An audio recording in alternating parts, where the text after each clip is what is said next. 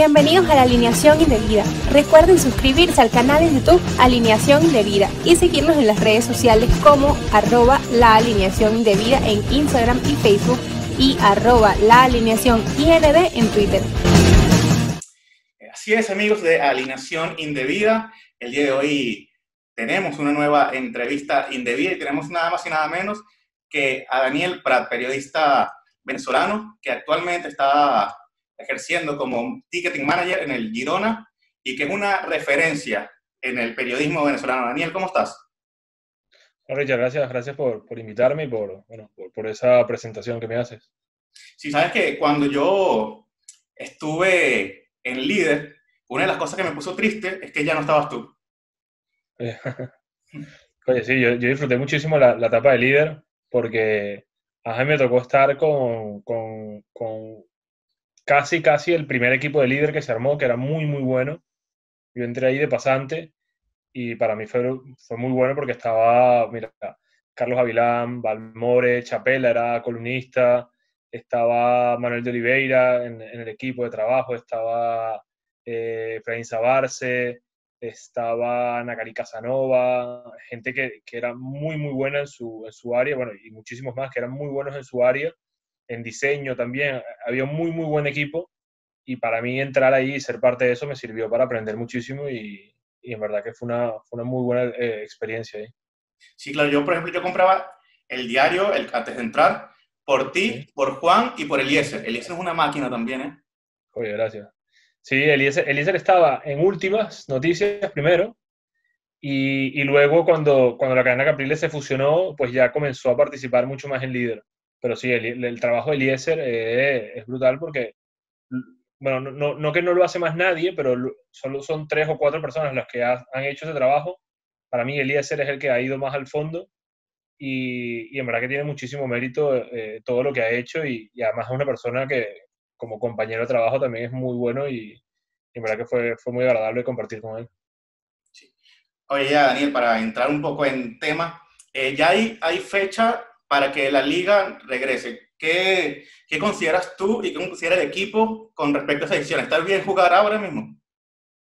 Mira, yo, te, puedo dar mi opinión, ¿no? ¿no? ¿no? sé si la del club como tal, porque, bueno, ya, ya es, mucho más grande, pero, pero mi opinión es que, oye, eh, es una situación bastante complicada la, la que ha vivido la sociedad y, todo el planeta, bueno, no todo el planeta, pero sí la, la mayor parte, porque, porque estuvo durante muchísimo tiempo eh, amenazada por, por, esta, bueno, por esta enfermedad, estuvo confinada, que eso además eh, es algo que, que, no tenía precedentes, que, que, yo creo que va a generar o va a traer unos efectos que, que hoy por hoy creo que no somos capaces de medir a nivel, mira, de, a nivel psicológico, yo creo que, va a cambiar el humor de mucha gente, la conducta de mucha gente, a nivel económico, a una cantidad de cosas que, que van a empezar a cambiar y que quizás hoy no somos capaces de ver en, en toda su magnitud.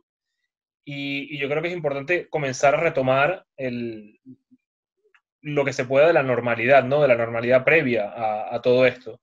Y, el fútbol, pues bueno, no es que va a retomar una, una normalidad eh, completa, pero, pero sí que se vuelve a jugar, yo creo que, que, que es positivo eh, desde mi punto de vista ya social. Luego, a nivel económico, el fútbol genera eh, y, y, hace mover una cantidad de dinero muy importante y yo creo que también es importante ayudar a reactivar la economía eh, a nivel de entretenimiento para, para la gente que, que, está en su casa, que no tiene casi que, bueno, que tiene menos opciones de entretenimiento, eh, yo creo que, que, va a ser importante. Entonces, bueno, mmm, el fútbol es lo más importante como para que sea lo primero que se reactive.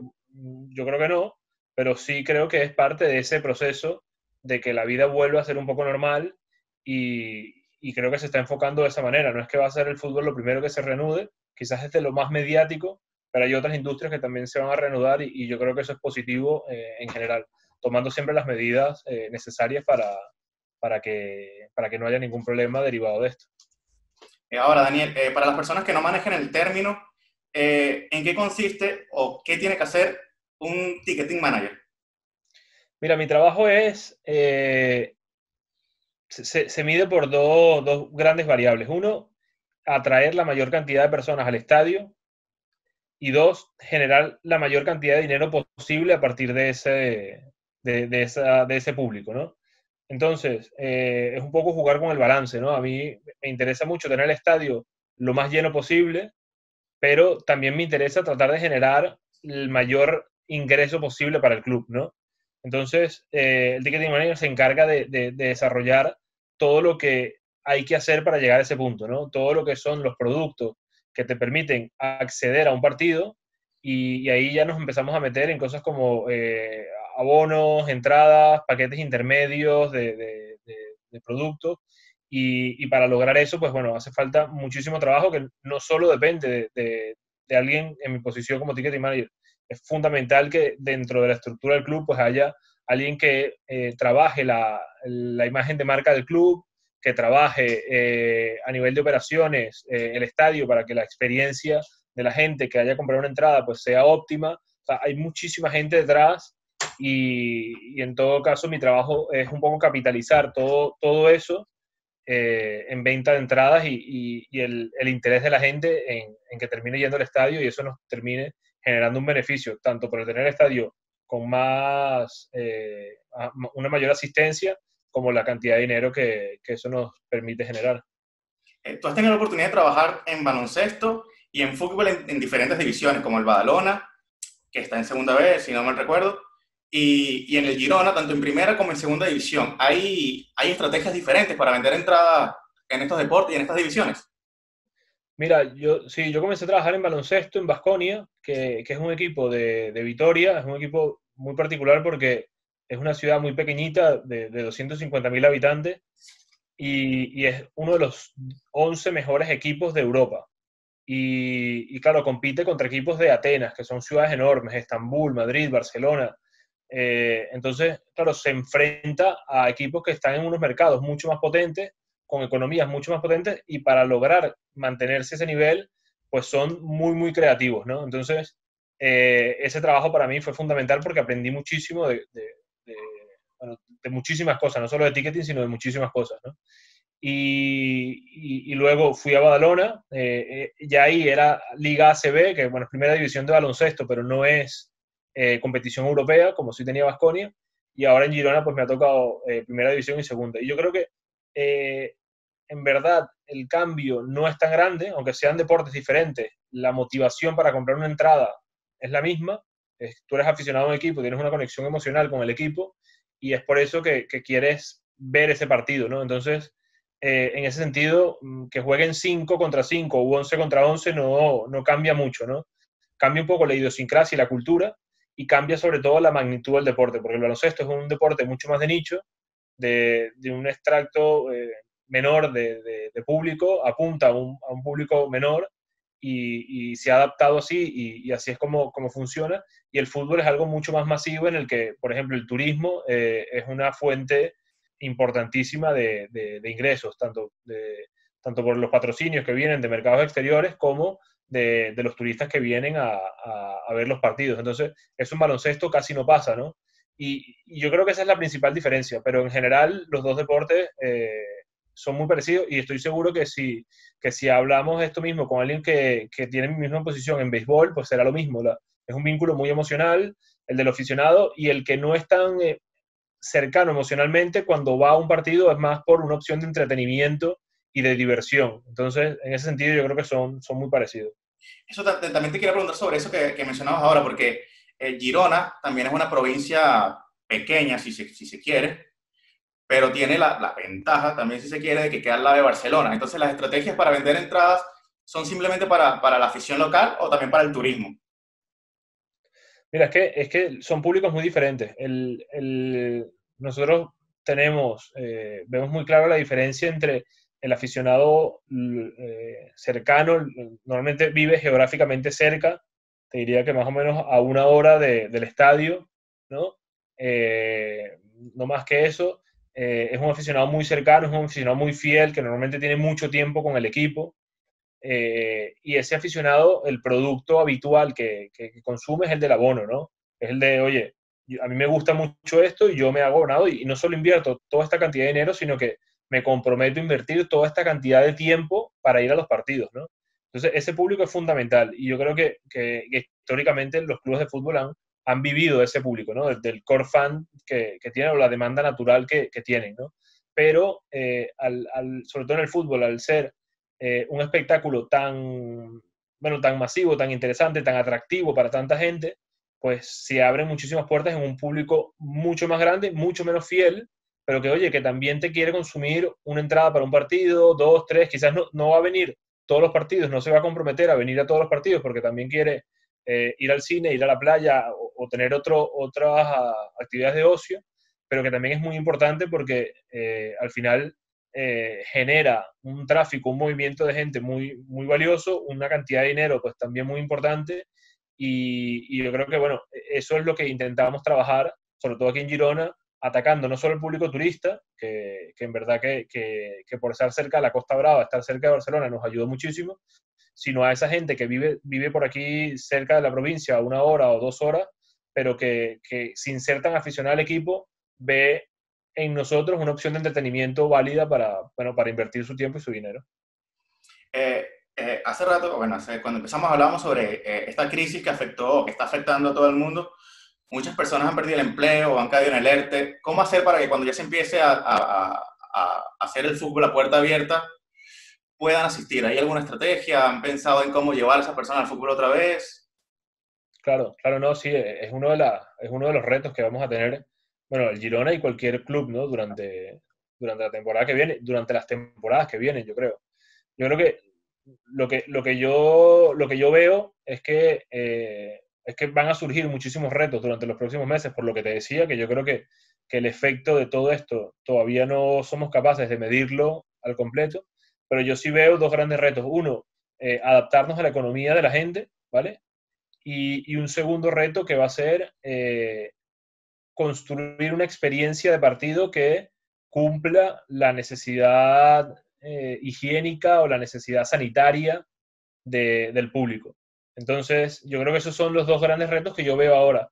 Pero como te digo, estoy seguro que, que en las próximas semanas o en los próximos meses vamos a encontrar nuevos retos y, y, vamos a tener que adaptarnos. Por eso yo creo que la clave aquí es ser flexibles y, y ser capaces de adaptarnos a, a, a lo que sea que, que, que, venga en los próximos meses, porque creo yo que, que van a cambiar muchas cosas. Eh, se hizo oficial que equipos de primera división, como el caso del Español de Barcelona, el Atlético de Madrid o el, o el propio Barcelona, eh, a sus empleados a, a. ¿Es el caso del Girona? No, no. Eh, el club decidió eh, no hacer el ERTE, eh, bueno, por muchas razones. Eh, la principal, yo creo que, que el club entendía que, que, oye, que quería estar del lado de, no solo de, de, de, sus trabajadores, sino del lado de la sociedad, porque, bueno, todo lo que implica el ERTE, y, con esto no quiero criticar a los que sí tomaron esa decisión, pues bueno, eh, implica también disponer de unos fondos que, bueno, que quizás hoy son más necesarios en otro lugar, ¿no? Eh, es una decisión yo creo que válida. Nosotros como trabajadores lo, lo, agradecemos y nos ha permitido también trabajar muchísimo durante estas horas, de, eh, durante todas estas semanas desde casa para poder eh, planificar escenarios de lo que puede venir. Es verdad que hay mucha incerteza de lo que puede ser esto, estos próximos meses, pero también es verdad que tenemos eh, muchas ideas muy desarrolladas, muy maduras. Hemos podido conversar con muchísimos departamentos dentro del club para poder avanzar y, yo creo que hemos invertido bien y hemos intentado aprovechar muy bien todo este, estos dos meses de, en casa para trabajar en proyectos y yo creo que, que, que en el corto plazo se van a ver los resultados de, de, de esta medida eh, para bien, no solo del club, sino también de los aficionados del club. Eh, Daniel, ya volviendo un poco a, a, Venezuela, yo sé que tú tienes, ¿cuántos años ya fuera de Venezuela? Uh, este año hago seis años ya que estoy aquí en España. Seis años, bueno. Eh, en el fútbol o en algún deporte en Venezuela existe el ticketing, o sea, una estrategia para vender entradas. Sí, claro, al final no, no sé si, si, si, tan abierto, ¿no? O sea, si tan, tan definido como para contratar a una persona, yo creo que no. Sé de gente que, que trabaja muchísimo desde los departamentos de marketing en este sentido. Eh, en béisbol sé que, que, hay muchos clubes que, que hacen eh, esfuerzos el otro día eh, en el podcast de, de, Mercadeo de BO veía a, a, la gente de Caribes de, de Danzuate y de, de béisbol que, que, hablaban de las estrategias que hacían y lo creativos que eran para, para atraer público al estadio. sé que Bravos de Margarita hace también muchísimos esfuerzos, los Leones del Caracas, el Caracas Fútbol Club, eh, a través de Diego Salas y, de todo su equipo, eh, hacen un, gran trabajo para intentar ser una marca atractiva e intentar atraer público al estadio. Entonces, creo que sí, sí, sí hace un buen trabajo.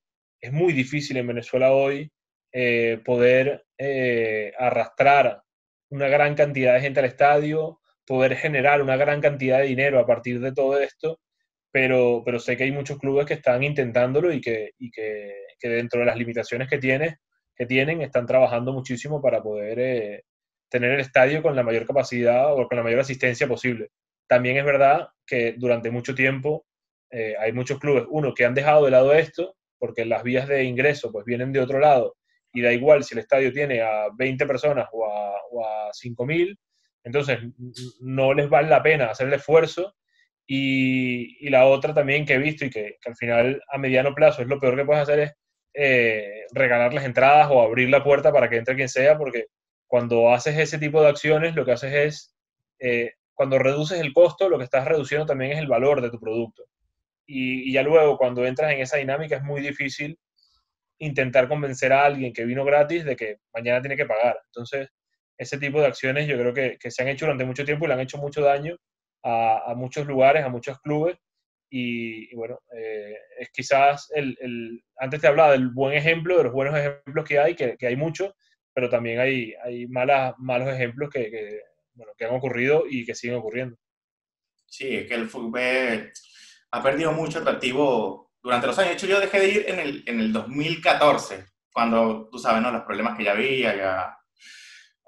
Eh, hablando de la selección un poco, eh, no sé si ya has hablado de esto, pero ¿qué te parece Peseiro y, por qué la selección es una, una, polémica tras otra? Bueno, yo creo que la... es muy difícil saberlo, ¿no? ¿Qué, qué, va a ser Peseiro, ¿no? Porque, porque se sabe muy poco de él. Me gustó muchísimo la, la, las, dos las dos últimas entrevistas que escuché con él, con Daniel Chapelle y con Tommy Arguelles, de, de cómo, cuáles eran las ideas de él, porque yo en verdad no, no las conozco he podido ver algo más en texto que en video de, de, su trayectoria y, obviamente tiene un currículum muy interesante. Eso no significa que, que, lo vaya a hacer bien, pero bueno, te da una pista de que, oye, de que es alguien preparado, de que es alguien capaz. Eh, pero bueno, hasta ahora es una incógnita porque no ha podido, no ha podido jugar. Eh, yo creo que, que, puede, que puede ir bien por, por las credenciales que tiene, pero, pero no sé si te lo digo más por, por la cabeza que por el corazón de que, de que, quiero que le vaya bien. Y lo de la federación, yo creo que la federación, bueno, eh, ha tenido una mala imagen desde hace mucho tiempo, le ha importado poco, ha trabajado poco para revertirlo y, y eso hace que cualquier cosa, por muy pequeñita, le, le, le, juegue en contra. Además, hay muchas cosas en la federación que yo creo que se podrían hacer mejor. Eh, también es muy fácil hablarlo desde afuera, ¿no? pero, pero yo creo que en la federación eh, uno de los principales trabajos que debería hacer es, frente a la opinión pública, de, de transparencia y, de, y de, de, mejorar su, su, su, imagen pública, en verdad. Y eso le ayudaría muchísimo a, a, a rebajar la tensión y, la, y mejorar la percepción que tiene la gente. Y eso les ayudaría muchísimo a evitar este tipo de polémicas que, que normalmente lo que le hacen es daño a la misma selección y al entorno del fútbol venezolano. Ahora, para ir finalizando, Daniel, eh, la carta, la carta que firmaron muchos de los jugadores sub-20, sub no, sub-20, eh, eh, comandada por Yángel Herrera. Primero, ¿qué te parece la carta? Y segundo, ¿crees que esto le va a perjudicar a, a Yángel? Sobre todo porque fue el capitán de esa selección, el que está a la cabeza de la carta, y bueno, y ahora el positivo también por el, por el COVID-19 que tiene. ¿Crees que lo va a perjudicar a próximas convocatorias? espero que no. Ángel me parece que es un jugador buenísimo, eh, que, que, hoy por hoy es muy, muy bueno y que además tiene un potencial de crecimiento brutal. Eh, no sabría decirte qué va a pasar. A mí me parece muy válido que, que reclamen, eh, si, no, sé si sean los medios los correctos o no, pero bueno, tampoco, tampoco sé los detalles de la, de la situación como para valorarlo. Pero lo que sí te puedo decir es que yo creo que Yangel es uno de los mejores jugadores hoy en día de la selección, uno de los jugadores que puede llegar a ser eh, muy, muy bueno por el potencial que tiene, por, por la capacidad mental que tiene. Además, no son las condiciones técnicas o físicas que puede tener, sino la capacidad mental que, que, que yo, sin conocerlo, pero que le veo desde afuera eh, en su desarrollo, en su madurez, cómo ha ido creciendo, eh, yo creo que esas son pistas para pensar que, que Yangel puede llegar a ser un muy, muy buen jugador. Eh, y, me gustaría creer que, bueno, que esta decisión y sobre todo esto tan aleatorio que es contagiarte de coronavirus, no, no sea algo que le pase, que le juegue en contra. No, no, no creo. Pero cualquier entrenador que esté, sea Peseiro, sea quien sea, si tiene la posibilidad de llamar a Yangel, yo creo que, tiene que llamarlo por, la calidad que tiene y por lo que puede aportar al equipo. Y, ya el resto de cosas creo que no, deberían entrar en, eh, en, la valoración. Pero no es mi opinión. Eh, bueno, Daniel, agradecido por, la entrevista. Y nada, que ojalá que cuando esto pase, cuando volvamos a la normalidad, tengas todos los llenos posibles y que la sigas partiendo. Pues muchísimas gracias, Richard. Sí, bueno, yo, yo, espero lo mismo, que esto se acabe pronto, que, que nos recuperemos pronto, que, que, al final el efecto sea lo menos posible, sea el, el, menor posible y que, bueno, que volvamos a la normalidad o, o lo más cercano a la normalidad y que, que, nos deje algo positivo, yo creo. Dentro de todo he visto, bueno, hay algunas cosas buenas que, yo creo que, podemos rescatar de todo esto a nivel de, del planeta, a nivel de, de, de, nosotros como sociedad, y yo creo que quiero creer que esto nos va a ayudar a, a hacerlo un poco mejor de ahora en adelante y bueno, esperemos que, que sea pronto. La verdad que te agradezco muchísimo la, la invitación y, y, el tiempo para, para compartir conmigo. No, gracias a ti. Búsquenos en YouTube y Spotify como La Alineación Indebida.